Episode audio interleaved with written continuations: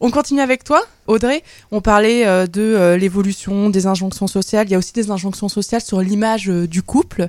Mais le couple, les couples, l'amour évoluent en même temps que notre société. Les formes de, de vie, de partage, d'amour évoluent aussi. Je crois que tu vas nous parler un petit peu de ça aujourd'hui. Je me trompe Exactement. Je vais vous parler de polyamour. Depuis que je suis célibataire, ça, ça a ouvert un petit peu mes, mon champ des possibles.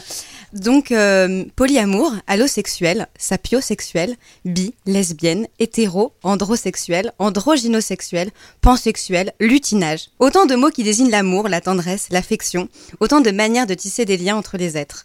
Aujourd'hui, je me suis intéressée à la notion de couple et d'amour, et du coup, de polyamour. On a tous et toutes été socialement construits par un couple hétérosexuel à deux, fidèles, qui se promet longue vie, jusqu'à ce que la mort nous sépare. Pour autant, depuis des décennies, le divorce étant autorisé, les mœurs ayant évolué, les combats féministes pour l'égalité de droits ayant été à peu près gagnés, la reconnaissance de l'homosexualité, tout ça a reconsidéré les possibilités d'être en amour. Tout cela n'est pas nouveau. En effet, le polyamour a déjà été éprouvé, et notamment par des artistes ou des personnalités connues. On se souvient du trio Paul Éluard, Marx R. Ernst et Gala, ou encore Jean-Paul Sartre et Simone de Beauvoir et leur amour contingente. Comment j'en suis arrivée à ce sujet? En discutant avec des copines, des copains, on s'est bien rendu compte que d'être en couple, c'était parfois pas simple pas suffisant. J'ai récemment aussi regardé la série d'Arte J'ai deux amours, que je vous conseille d'ailleurs vachement. Et j'ai aussi euh, vu un documentaire qui a déjà quelques années, mais qui est plutôt chouette, qui s'appelle Amour pluriel, qu'on peut trouver sur Internet. Alors après, je me suis penchée sur la définition du polyamour. Donc d'abord, ce que ce n'est pas. Ce n'est pas l'apologie de l'échangisme et du libertinage.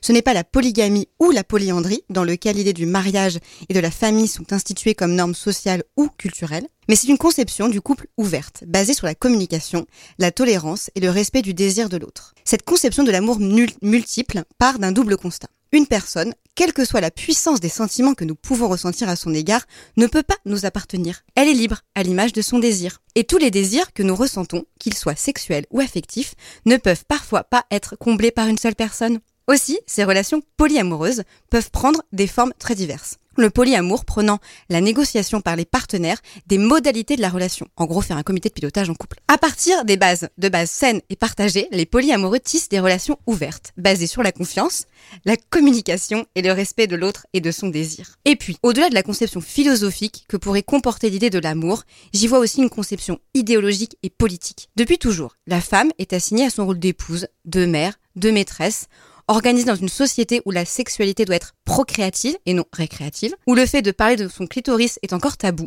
dans une société où le patriarcat et l'hétéronormativité sont légion. Alors, réinventer le couple, c'est rabattre les cartes des relations affectives et donc de pouvoir. Madeleine Vernet, une militante pacifiste libertaire, écrivait en 1907 dans le journal individualiste Anarchie L'amour libre ne peut être de l'immortalité puisqu'il y est une loi naturelle. Le désir sexuel ne peut être une immortalité puisqu'il est un besoin naturel de notre vie physique. Vous l'aurez compris, faisons l'amour. Et donc, le polyamour est lui-même l'héritage d'une pensée marxiste, voire anarchiste, où la notion de propriété est déconstruite personne ne possède personne.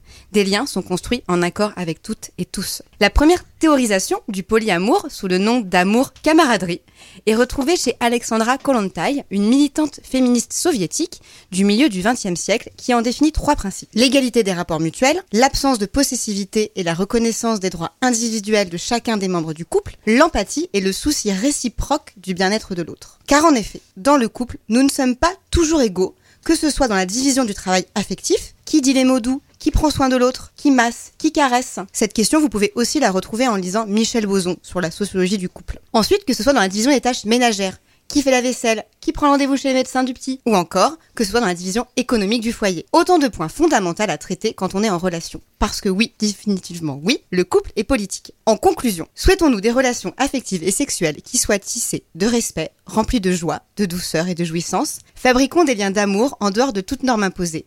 Libérons-nous du poids du couple tel qu'il nous a été inculqué.